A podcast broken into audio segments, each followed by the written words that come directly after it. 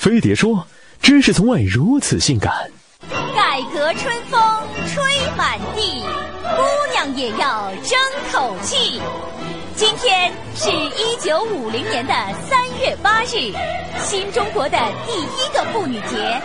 我国第一位女火车手在人民热情的簇拥中走向驾驶室，看，火车动了起来，中国妇女从此站起来了。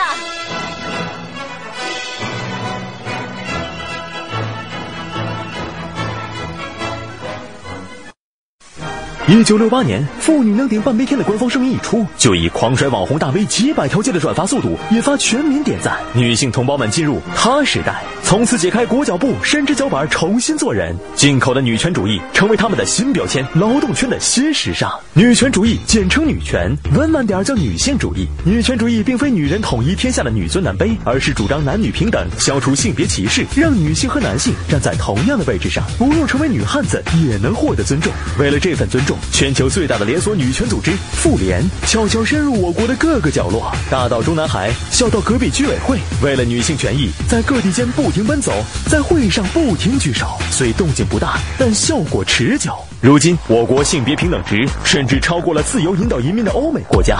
自一九四九年起，女性同胞全面开展的撑天计划，至今已经拿下百分之四十六的劳动总量，百分之七十四的女性就业率，全球排名 number one。抛开隔壁日本、朝鲜不说，连申遗狂魔泡菜国也是各种羡慕嫉妒恨。而最令他们发指的是，女性企业管理者占比最高的也是我们，盛产女豪的天朝，每一百个女高管里就有二十个是 CEO。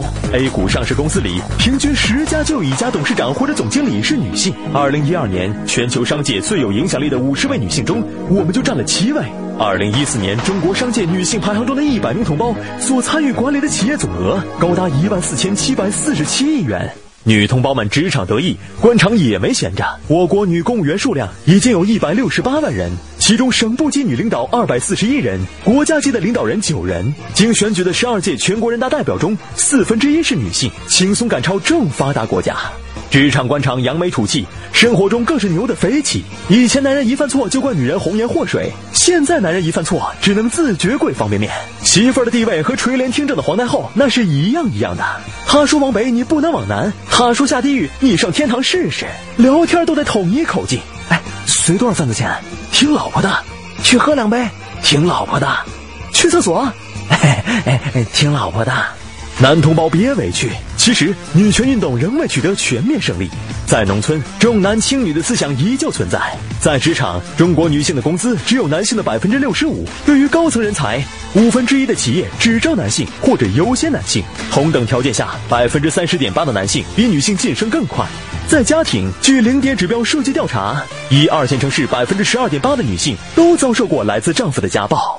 男同胞们要明白，他们要的不是权利，是权利，要的是追求梦想的自由和机会。当他们选择做女强人时，没人说主顾生；当他们选择独身的时候，没人说老处女；当他们选择成为妻子后，别说他们就该相夫教子，请好好爱他们，因为他们本可以出任 CEO，嫁给高富帅，走向人生巅峰，只是因为在人群中多看了你一眼，就此柴米油盐醋茶，扫地洗衣带娃。你赚钱养家，他也没时间貌美如花。所以，就算有情人节、妇女节，也别只在节日里爱他。当然，前提是性别是天注定，不能靠意志力。天生的我就少了样东西，爷爷很不高兴，奶奶掩面叹息，传宗接代悲喜。我也想很牛逼。说性别女，说就该处心积虑的嫁出去，要做温婉人妻，买菜做饭洗衣，还有一堆规矩。娶你的人妻，嫁不出去也不是悲剧。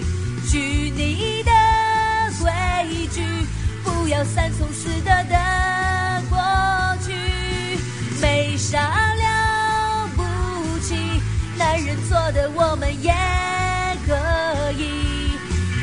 下水道换灯泡，糖水换煤气，上五楼面不改色就喘一口气，脸上的红粉底。时间长的面具，为了能闯出女性的小天地。废话我不想听，别再逼我相亲，